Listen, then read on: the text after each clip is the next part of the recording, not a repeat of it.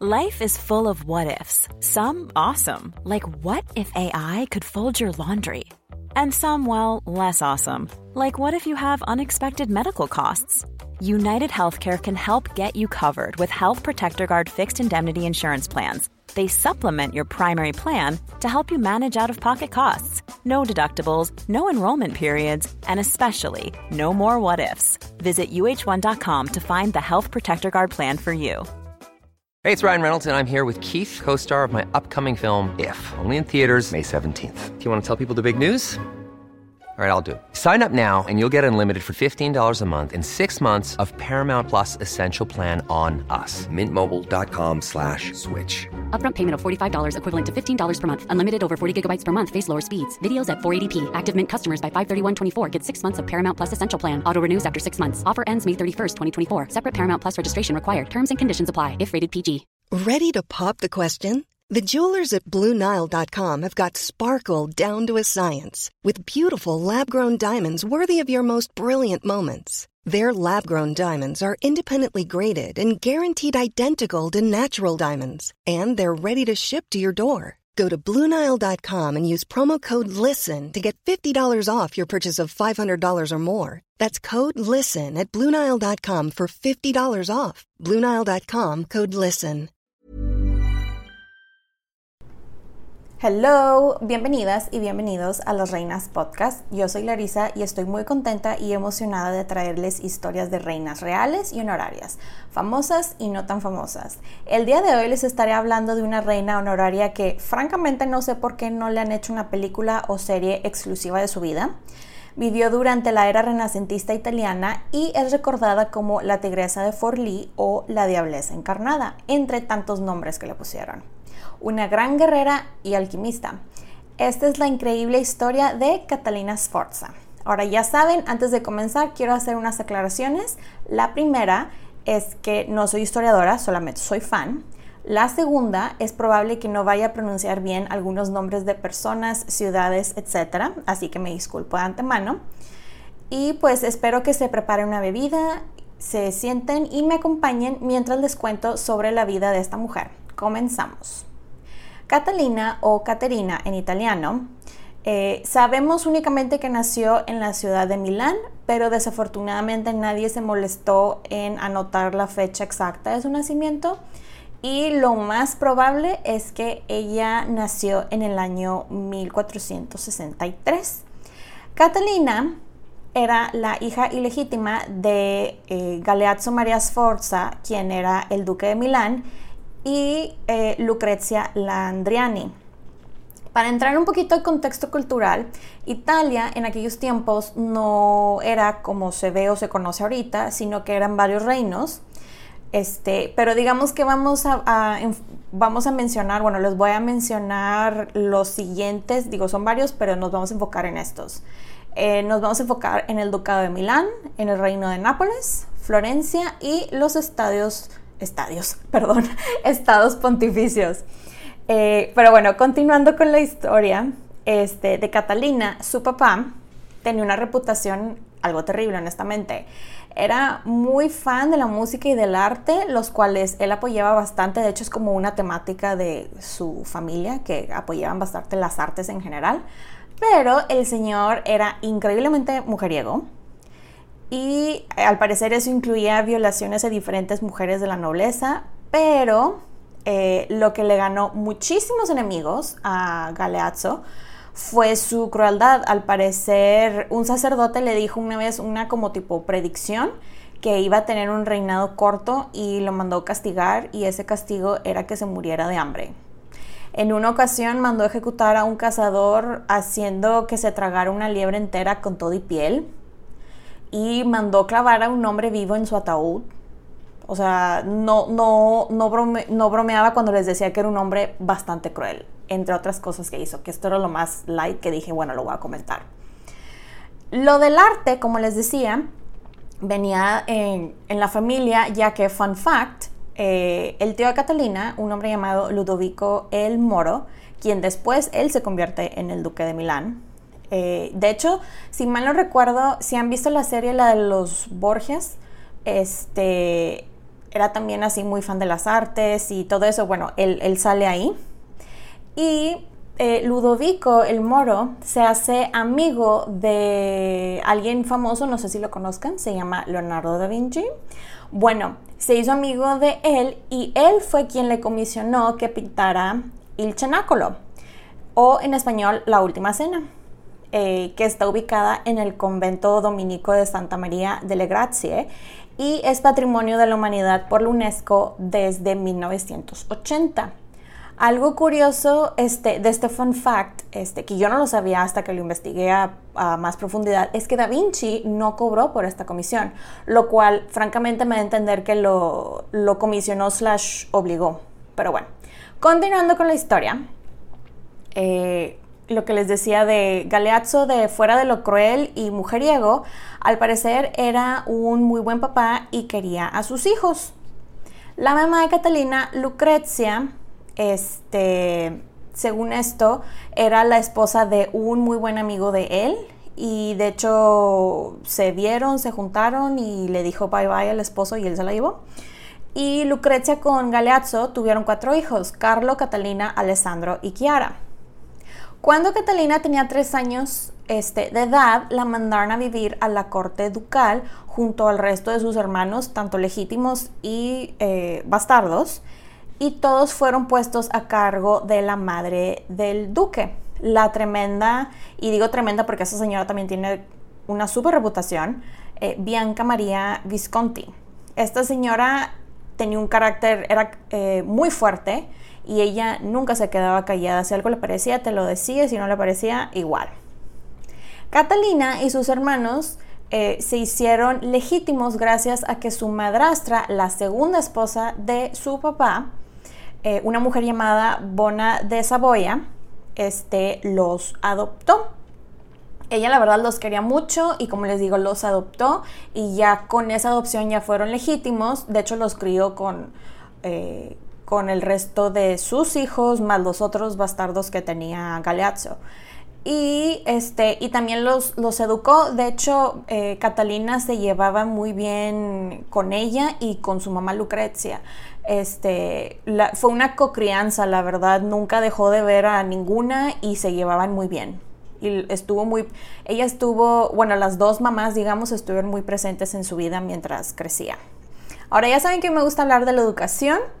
Ella recibió una educación de corte humanista. Sabemos que sí sabía leer, escribir, sabemos que también eh, aprendió latín y leyó los textos clásicos y que hablaba varios idiomas.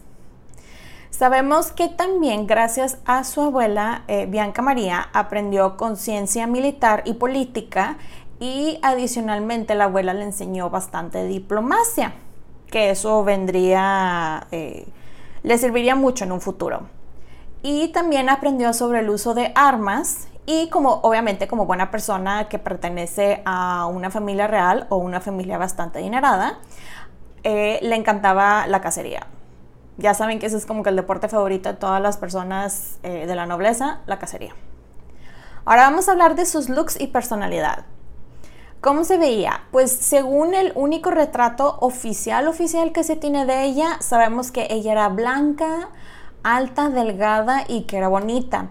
Después, ya para cuando muere, porque muere bastante joven, la criticaban mucho que porque estaba muy gorda, pero realmente no, no creo que haya estado gorda como vaya como implica que estaba esa connotación tan fea y negativa, sino simplemente probablemente engordó tantito y, y, ya, pero pues la gente la criticó bastante. Pero eso fue mucho después. Ahorita en este tiempo sabemos que era alta, blanca, delgada y muy bonita. Y según los reportes, ella tenía una personalidad súper extrovertida y un carácter muy fuerte. Este, y vaya que lo del carácter fuerte, este, por todo lo que les voy a contar a lo largo del, episodio. Con decirles que después sus apodos, aparte de ser la tigresa de Forlí, también eh, le decían la, diableza encarnada, le decían la diableza de Imola o Emola, eh, la vampiresa de Romaña o Viraggio, que significa una mujer que actúa como hombre, pero este es como de manera de insulto. Y, o sea, todo esto insinuando que ella era muy cruel, pero pues yo digo que la verdad era porque solamente no hacía caso a todo lo que los hombres le decían y pues por eso la llamaban así. Continuando con su historia, eh, ¿qué creen que sigue para cualquier niña de una casa real? Pues si pensaron que era hora de casarla, están en lo correcto. Cuando Catalina tenía 10 años, la casaron con un sobrino del Papa Sixto IV, quien era, eh, su nombre verdadero era Francesco de la Rovere. Este, eh, el sobrino se llamaba Girolamo Riario, quien era 20 años mayor que ella. Riario ya era señor de Imola y Forlì, este, ellos se instalaron en Roma para después para estar y mejorarse en la corte papal. Según esto, eh, Riario se iba a casar con una prima de ella, quien era un año mayor, o sea, tenía 11, pero la mamá de la prima dijo, yo tengo mucho miedo de que este matrimonio se vaya a consumir, o sea, ¿cómo es posible que un hombre de 30 quiere obligar o posiblemente obligar a una niña de 11, no, mi hija no se va a casar con ese hombre.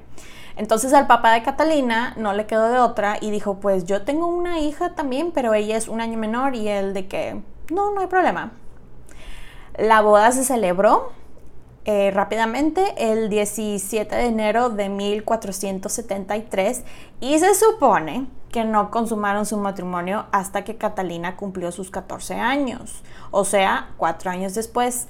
Este, yo la verdad espero honestamente que esta parte de que se, se esperó cuatro años en consumir el matrimonio sí sea cierto, porque la idea de un hombre de 30 con una niña de 10 me causa muchas cosas muy negativas, las cuales no se las voy a decir, pero ya se imaginarán.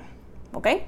Eh, continuando, Catalina con el tiempo a Riario le dio este, seis hijos y no tardó ya para cuando eh, estaban en Roma y todo, no tardaron en convertirse, ella no tardó en convertirse, mejor dicho, en intermediaria entre la corte romana y la milanesa y este, adquirió un enorme prestigio a pesar de que una de las cosas que sí escribieron bastante es que Riario le ponía bastante el cuerno, era muy infiel y ella se volteaba, ¿no?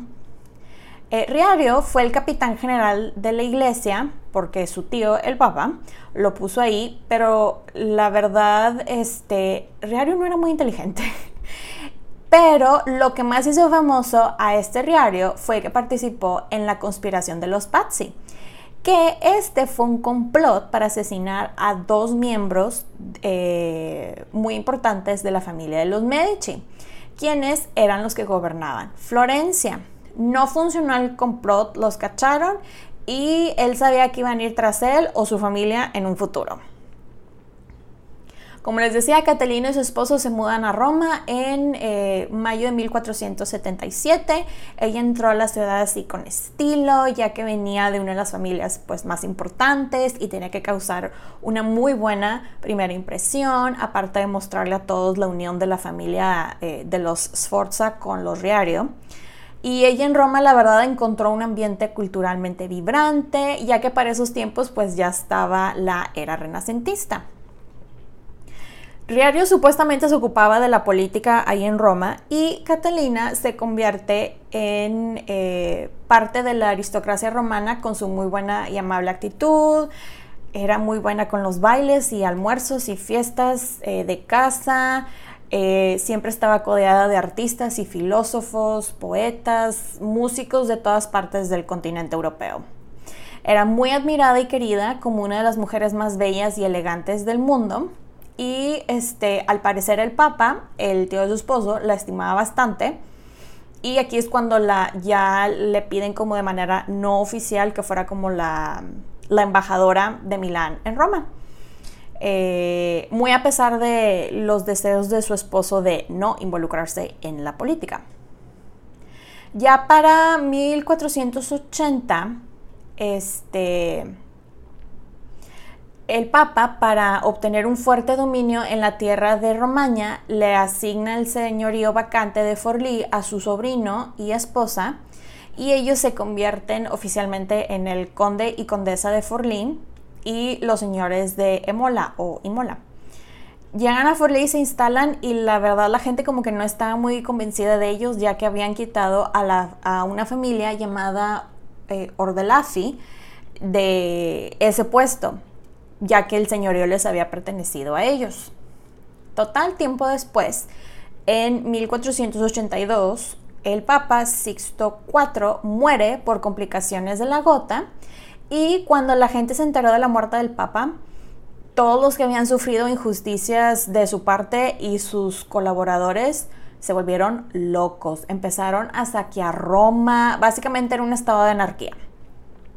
Y la residencia de los Riario y Catalina y el Palacio Orsini fue atacada y prácticamente eh, destruida. Entonces convocan el cónclave ya que pues no había papa y tenían que elegir a uno. Entonces aquí está, aquí se pone interesante la cosa porque Catalina y el esposo se enteran de la muerte del papa mientras estaban en, en un campamento llamado Paliano. El sacro el Sacro Colegio les ordenó retirarse con el ejército a Ponte Milvio, pero el esposo dijo, bueno, está bien, vámonos. Y ella, no, no, para nada, yo no voy para allá. Y se fue con su amigo Paolo Orsini a Roma cabalgando y llega al, al Castello Sant'Angelo, o en español el Castillo de Sant'Ángel, que realmente no es un castillo, es como una fortaleza que está, este, digamos que está, puedes ver ahí el Vaticano. Y llegó y dijo, mi marido me mandó, déjenme entrar. Y la dejaron entrar los guardias. Y metió a más de 150 soldados. Les conté la parte que llegó cabalgando con siete meses de embarazo.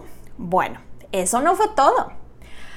Eh, ella ordena a los soldados que volteen todos los cañones en contra del Vaticano y que fortificaran todas las entradas y expulsó al vicecastellano Inocencio Condoricchi eh, junto a otros, este, otras personas que estaban ahí que a ella no le interesaban y tomó control sobre la fortaleza y ella dijo, yo voy a controlar quién entra y quién sale. Entonces, esta era su manera de presionar al colegio de eh, las personas religiosas, eh, los cardenales, para que eligieran un papa que le conviniera a ella y a su familia. La trataron de convencer múltiples veces de ahí, pero ella decía que no, que porque su embarazo, que se iba a quedar ahí, etc. Luego, Catalina, para burlarse del sagrado colegio y levantar el ánimo de sus soldados, hasta empieza a organizar fiestas y banquetes ahí dentro del, de Sant'Angelo. Y los cardenales humillados y enfurecidos por su actitud, digo, yo digo la verdad que era más coraje por el simple hecho de que era una mujer la que los tenía bien asustados. Este, fueron nuevamente con el esposo y le dijeron de que si, si Catalina no se da a la fortaleza, no voy a cumplir con lo que hemos acordado. Este, y no, no te va a beneficiar nada esto y no te vas a quedar con tus tierras. Total, el 25 de agosto llegan ocho cardenales, entre ellos un tío de Catalina que se llama, llamaba Ascanio Sforza. Llegan y Catalina los deja entrar y se ponen a negociar. Y ella accedió a abandonar el castillo tras 12 eh, días de resistencia junto a su familia y la que le iban a escoltar eh, soldados de infantería. Y ya después de que lograron sacarla, digamos, ya se unieron eh, los cardenales para el conclave y eligieron el nuevo eh, papa. A todo esto, el acuerdo al que llegaron fue que Riario aceptó partir de Roma a cambio de la confirmación de sus señoríos de Emola y Forlín, eh, que iba a ser nombrado el capitán general de las tropas vaticanas y que iba a recibir una indemnización de 8 mil ducados no estoy segura cuánto sea esa cantidad en dinero actual, lo busqué, pero venían tantas variaciones de ducados, pero yo creo que tuvo que haber sido una cantidad considerable para que lo hayan mencionado y registrado. Pues Catarina y Riario se regresan a Forlilla y Emola y aquí es cuando su esposo se pone supuestamente a gobernar, pero la verdad no hace muy buen trabajo. Él intenta ganarse el favor de las personas, de su gente, de su pueblo, con una política de construcción de obras públicas y dijo, ya no van a haber impuestos. Este, ¿Cuál fue el problema con esto? Se estarán preguntando. Pues obviamente la gente al principio estaba de, ¡yay! No impuestos. Pero después, ya que no había dinero para absolutamente nada, porque para eso se supone que están los impuestos, se hizo súper impopular.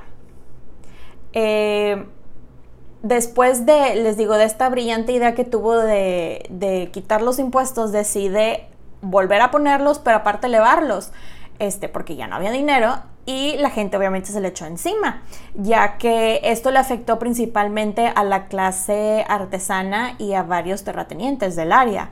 Entonces, pues la gente obviamente no estaba contenta. Como les digo, este Riario el esposo, la verdad, no era muy conocido por ser valiente ni sumamente inteligente, a pesar de que estaba encargado del ejército papal. No, no se le daba la verdad. Eh, hubo varios intentos de rebeliones por todas las tonterías que hacía Riario y Catalina aplastó todas esas rebeliones, una por una. Terminan matando a cuchilladas a Riario el asesinato fue llevado a cabo por la familia eh, Orsi, de la, forma más resumida, ya que hay muchísimo drama en, el asesinato del esposo. Los Orsis entraron a la casa de Catalina y este, lo mataron a él y luego eh, él logra escapar y llega con Catalina y se muere ahí y luego después entran al cuarto de Catalina donde ella estaba encerrada con sus seis hijos y su hermana Stella y se los terminan llevando. Catalina logra escapar y se encierra en una fortaleza y llegan los Orsi con ella amenazándola con sus hijos y este es uno de los momentos más legendarios de su vida y aquí empezó con su fama. De hecho, si han visto la serie la de los Borgia, imagínense algo parecido. Catalina está en la fortaleza esta, ¿verdad? Bueno, se trepa al muro y se queda de pie eh, en la fortaleza esa y dice lo siguiente, de que Catalina, si no bajas ahorita mismo y te rindes y nos das todo, vamos a matar a tus hijos. Y ella, como les digo, está ahí trepada en, el muro y dice, háganlo si quieren, cuélguenlos enfrente de mí. Y en eso se levanta el vestido y se agarra sus genitales y le dice, y les dice, con esto hago más hijos. Y como se dice en inglés, mic drop. les aventó el micrófono. De hecho, sus palabras eh, literales, las que anotaron que dijo fueron las siguientes. O con me lo instrumento per farne de altri. Que es lo mismo, de que tengo conmigo el instrumento para hacer eh, otros.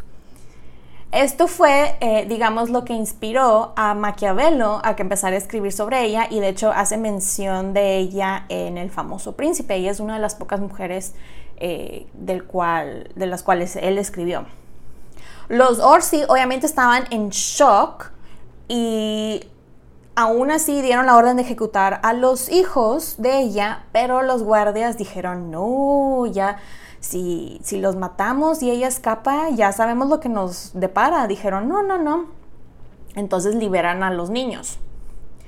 Pues Catalina ya era viuda y como su hijo Octaviano aún era menor de edad, alguien tenía que ser regente y pues ella levantó la mano y dijo, pues yo, yo soy regente.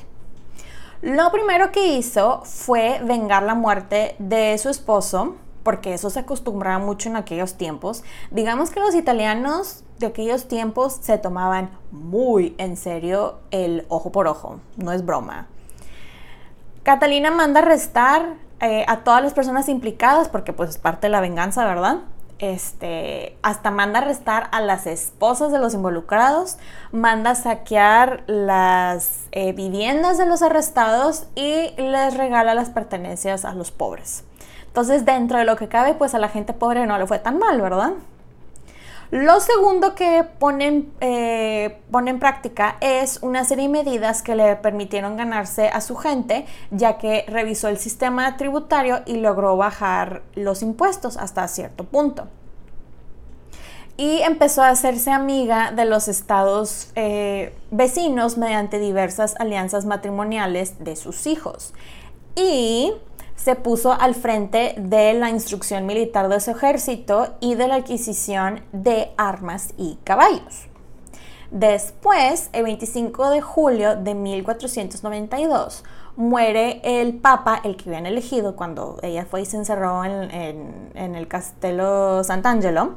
Este papa había sido eh, Inocencio VIII y fue sustituido por el cardenal Rodrigo Borgia, que ya cuando se convierte en papa, él es Alejandro VI.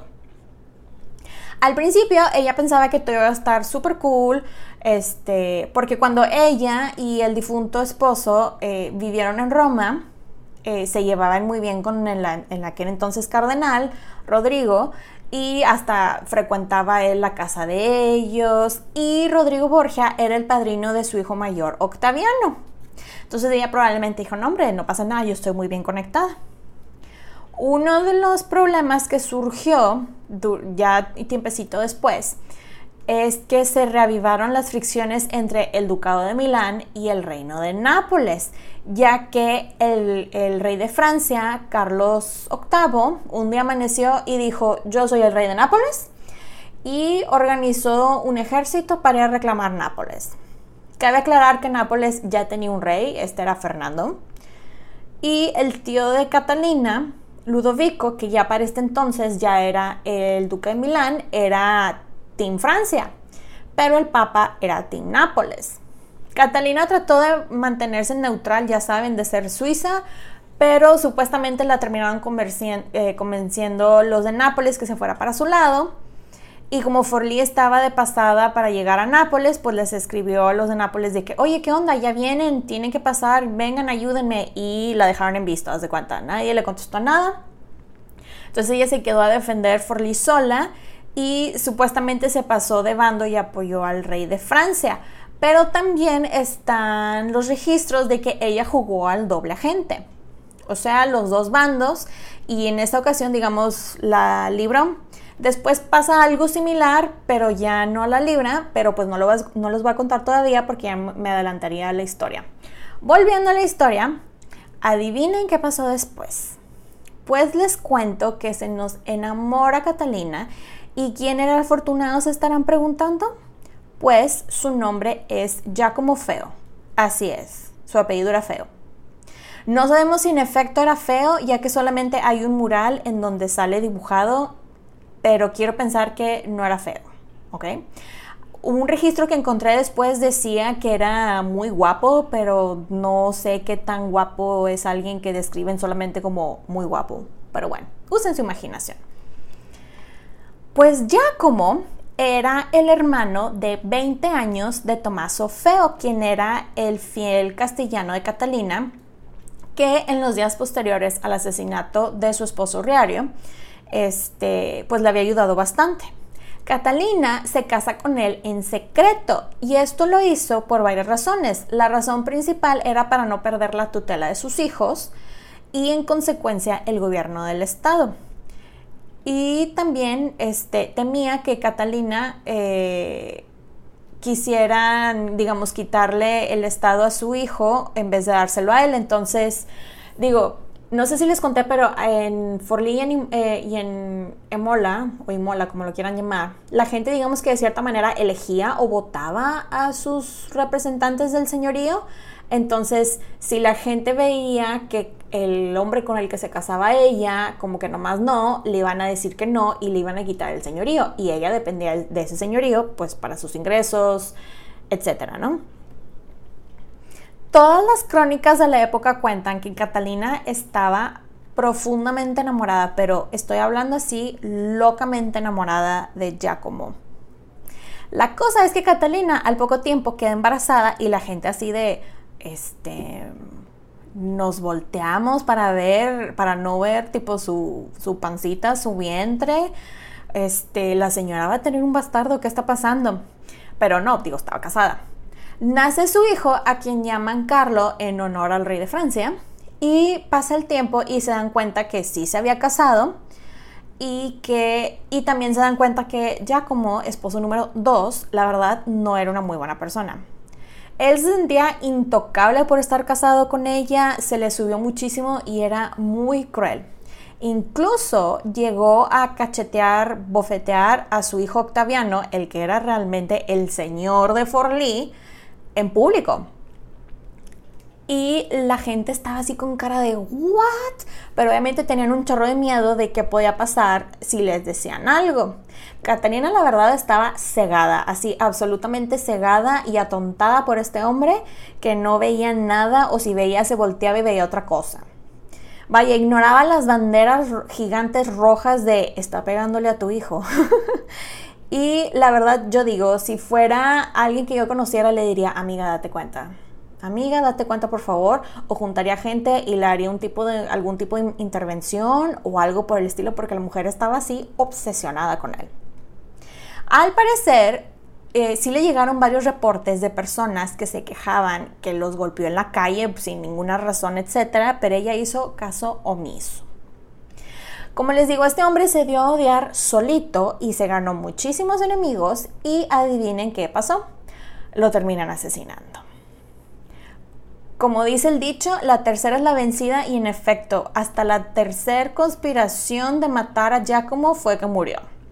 Un hombre llamado Giovanni Antonio Getty fue quien organizó esta conspiración y pues resulta ser que Giacomo, Catalina y Bianca, eh, una de las hijas de Catalina, estaban eh, casando y ya iban de regreso y ellas iban al frente de como la procesión, por decirlo de esa manera. Eh, y él iba en la parte de atrás. Pues cuando se acercaron a Forlí, ya está, estando en las afueritas, pero ya súper cerca, eh, lo aíslan a él, lo apuñalan y lo golpean y queda muerto. Catalina se vuelve loca, pero loca por el dolor de perder a su amado esposo y saca su furia y se de venganza y manda arrestar primero a Giovanni Antonio Getty, luego a la familia, tortura y mata, pero estoy hablando esposa, hijos, bebés. Luego se fue con todas las personas que pudieran haber estado involucradas, este, les, o sea, esposas, amantes, el que se le pusiera enfrente básicamente. Según los cronistas, Catalina llegó hasta sacrificar a niños, bebés y mujeres embarazadas este, que estaban eh, relacionadas eh, con los conspiradores. Entonces aquí la gente se quedó así de, wow, esta mujer está loca y es sanguinaria a todo lo que da. Y esto es un error que le cuesta muy caro después. Pasa el tiempo, como un año más o menos, y aquí es cuando conoce a Giovanni de Medici, conocido como Il Popolano, quien llegó a Forlì como embajador de la República de Florencia a su corte. Giovanni se había cambiado el apellido de Medici a Popolano, ya que él no estaba de acuerdo con varias cosas que miembros de su familia habían hecho y de hecho él venía de una rama de Medicis, pero no eran los meros meros Medicis, ¿ok? Catalina hasta supuestamente le dio cuarto cerca de los de ella y empezaron los rumores nuevamente que si se había casado y en efecto eso fue lo que hicieron. Giovanni se convierte en el esposo número 3 y Catalina al poco tiempo se embarazó y tuvo a su último hijo a quien llamó Ludovico por su tío el duque. Pero después este, Ludovico se cambia el nombre a Giovanni y se hace muy famoso como Giovanni eh, de Nere, quien fue un héroe, perdón, nacional después. Esta vez su familia aprovechó su matrimonio para hacer una alianza entre los Sforzas y los Medicis.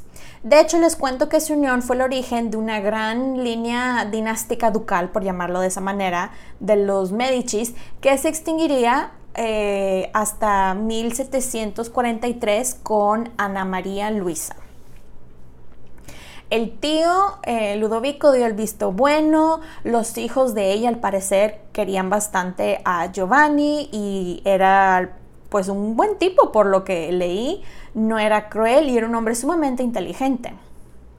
Pues resulta ser que no le iba a durar mucho la felicidad a Catalina ya que de repente Giovanni se enferma y lo trasladan a Santa María en Baño, donde esperaba unas aguas milagrosas. Y el 14 de septiembre de 1498, Giovanni murió en presencia de Catalina, quien había sido convocada a acudir, para acudir con él con urgencia. Catalina llegó con él, pero ella había estado frente al ejército porque ahora Florencia estaba peleando contra Venecia y ella tenía que quedarse a defender Forlì y este, Emola.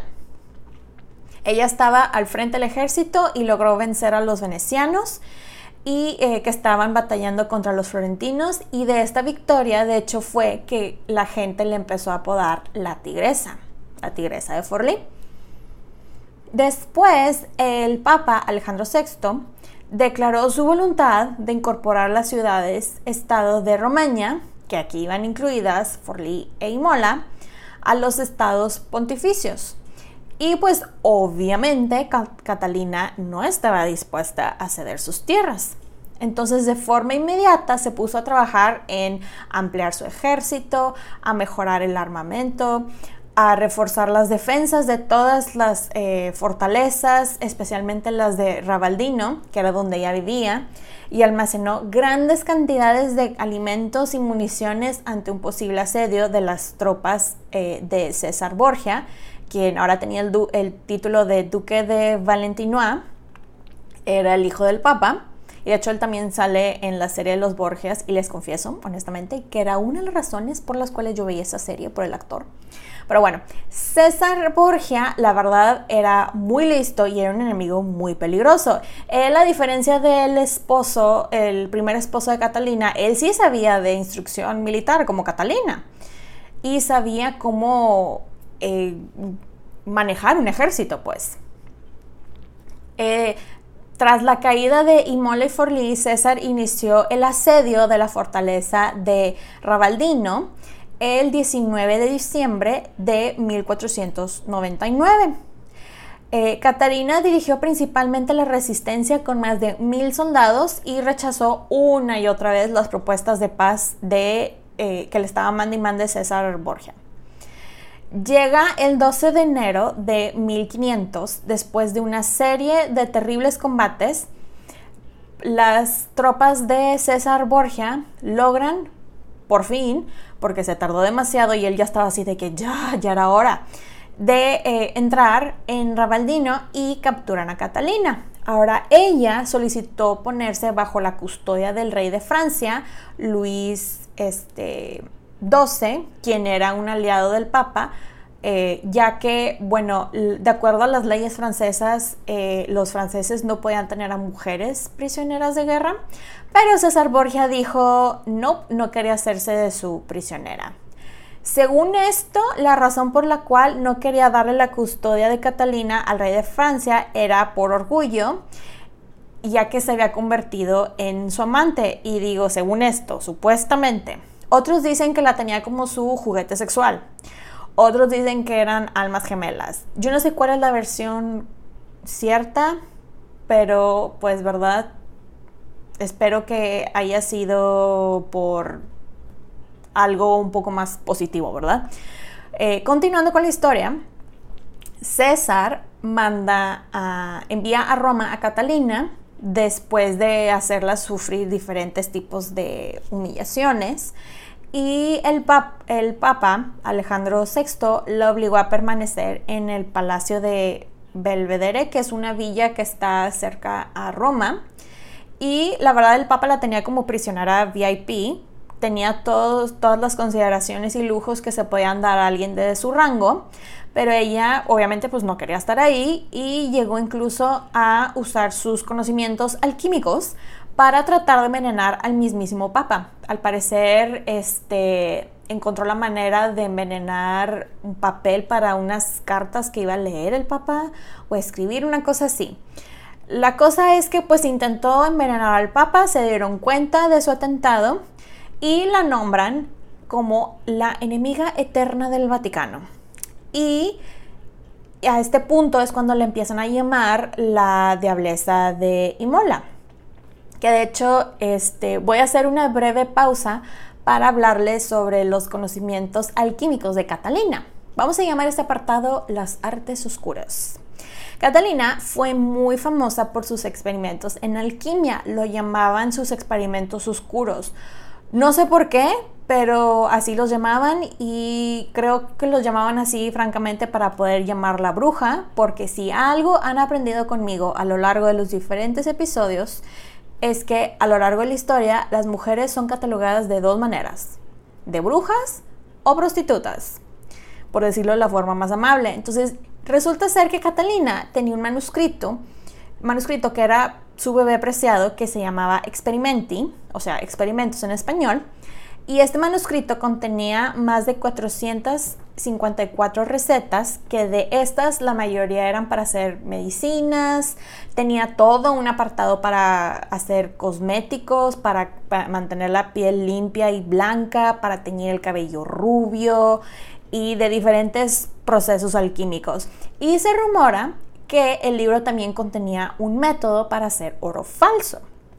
De hecho, les cuento que de las, de las medicinas que hacía, cuando hay una de las tantas enfermedades de la época, eh, creo que fue la, una fiebre, eh, ella hizo de sus medicinas y se paseó por las calles ofreciéndoselas a las personas que las necesitaban. Y obviamente eso la hizo bastante popular. No estoy segura de qué tan buenas o efectivas eran esas medicinas, pero pues lo que cuenta aquí es la intención, ¿verdad? Ya que nadie más estaba haciendo algo por la gente pobre o necesitada. Pero bueno, continuando con la historia, les conté que Catalina intentó envenenar al Papa la cacharon y este, aparte la cachan tratando de escaparse y entonces el papá dijo, suficiente. Y la encierran en el, en el castillo de Sant'Angelo, la fortaleza que ella defendió años atrás. De hecho, les cuento que César Borgia eh, la fue a visitar frecuentemente durante el tiempo que estuvo ahí, que fue casi un año. Y pues como les digo, no sé si eran amantes o era simple morbo de la gente que andaban inventando cosas de ella, quién sabe. La cosa es que la terminan liberando el 30 de junio de 1501 por intercesión del rey de Francia y con la condición de que renunciara a sus títulos y feudos y se retirara a Florencia. Llega a la casa que le había pertenecido a su eh, tercer esposo, Giovanni. Desde Florencia, después de la muerte de Alejandro VI, el Papa intentó recobrar sus feudos con el nuevo Papa, eh, Julio II, pero tanto Forlì como Emola se opusieron a su regreso ya que quedaron traumados de la venganza del esposo número 2 y no querían alguien que matara a niños bebés y embarazadas, entonces le hablan a, le pasan este señorío a un noble llamado Antonio María Orde, Ordelafi. Eh, por haber sido Catalina capturada, ella perdió custodia de su hijo Giovanni, el más, el más chiquito, y este, se peleó durante años eh, con su cuñado Lorenzo. Eh, fue una batalla legal por la custodia de Giovanni. Eh, a él le habían dado al niño cuando ella la, encarcelaron. Ya después, este, le regresan la custodia en 1504 eh, porque el juez reconoció que, el encarcelamiento como prisionera de guerra pues no era equiparable al haber cometido actos delictivos. Y Catalina pasa sus últimos años de vida junto a sus hijos y nietos y muy entregada a su estudio de alquimia. Y en mayo de 1509, a sus 46 años de edad, falleció a causa de una enfermedad hepática combinada con peritonitis y pleuresía. Fue sepultada en el convento de Santa María del Murate en una tumba anónima tal cual ella había dispuesto en su testamento y después su nieto Cosme I, el gran duque de Toscana, ordenó colocar sobre su sepultura una lápida de mármol blanco donde figuraba su nombre, pero cosa curiosa que ni muerta este, dejó que alguien le llevara la contraria, ya que en 1835 la lápida fue destruida al renovar el, el pavimento del convento para transformarlo en una prisión. Ahora vamos a hablar de su legado.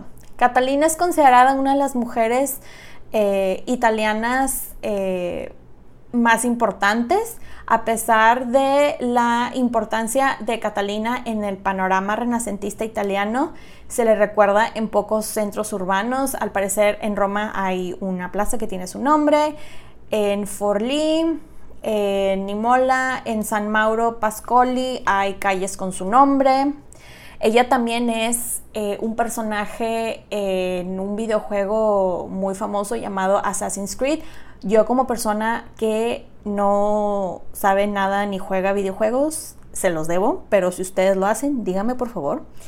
Eh, también parte de su legado fue el recetario de fórmulas alquímicas que hizo, proporcionarían una interesante información no solo de las eh, costumbres y tradiciones de la época, sino también del estado de los conocimientos científicos del, siglo XV. Y en algunos procedimientos este, se intuyen importantes descubrimientos que serían mucho más tarde, como por ejemplo el uso del cloroformo para dormir a pacientes. Ella retó los roles de género de la época ya que se atrevió a ser más que muchos hombres de su época. Catalina, la verdad, ha sido objeto de muchas opiniones diferentes. Algunos historiadores elogian su ingenio y su descaro, mientras otros la critican como dictadora y tirana. No se le puede negar que era una mujer que sabía lo que quería y no tenía miedo de conseguirlo por cualquier medio y esto definitivamente no encajaba con los ideales de la mujer del Renacimiento. Según un historiador moderno, Sforza fue odiada porque hizo lo que hacían los demás hombres y triunfalmente. Cierro este episodio con la frase que Catalina le dijo a un monje en su confesión justo antes de su muerte, y es la siguiente, si pudiera escribirlo todo, sorprendería al mundo. Espero que les haya gustado este episodio. Pueden encontrar los episodios de Las Reinas Podcast en diferentes plataformas como Spotify, YouTube, Apple Podcast y Amazon Music. También están mis diferentes redes sociales como Facebook e Instagram, como arroba reinas podcast y arroba las reinas pod en Twitter. Recuerden suscribirse, darle like, activar campanitas para recibir notificaciones descargar los episodios y compartirlos. Incluso pueden dejar su rating y review. Muchas, muchas gracias por escucharme y, y por apoyar este podcast. Nos escuchamos pronto. Bye. If you thought the only way to get a more defined jawline with natural looking results was through surgery, think again. Juvederm Volux XC is a non surgical injectable gel filler that improves moderate to severe loss of jawline definition and can help you achieve natural looking results with little downtime. Even better, this improved definition lasts up to one year with optimal treatment. No maintenance required. Improve jawline definition for a smooth, sculpted look with Juvederm Volux XC. For important safety information and to find a licensed specialist, visit juvederm.com. That's J U V E D E R M.com. Not for people with severe allergic reactions, allergies to lidocaine, or the proteins used in Juvederm. Common side effects include injection site redness, swelling, pain, tenderness, firmness, lumps, bumps, bruising, discoloration, or itching. There's a risk of unintentional injection into a blood vessel, which can cause vision abnormalities, blindness, stroke, temporary scabs, or scarring. Talk to a licensed specialist specialist to find out if it's right for you. Hey, folks, I'm Mark Marin from the WTF Podcast, and this episode is brought to you by Kleenex Ultra Soft Tissues your ally to help tackle your allergy symptoms this season. I love the change of seasons, but nobody loves pollen and all those other things floating in the air that make you sneeze during this nice weather. Kleenex Ultra Soft tissues are hypoallergenic and allergist approved. So fight back against watery eyes and runny noses without worrying about irritating your skin. For this season, grab Kleenex and face allergies head on. Planning for your next trip? Elevate your travel style with Quince. Quince has all the jet setting essentials you'll want for your next getaway, like European linen, premium luggage options, buttery soft Italian leather bags, and so much more. And is all priced at 50 to 80% less than similar brands. Plus, Quince only works with factories that use safe and ethical manufacturing practices. Pack your bags with high-quality essentials you'll be wearing for vacations to come with Quince. Go to quince.com/pack for free shipping and 365-day returns.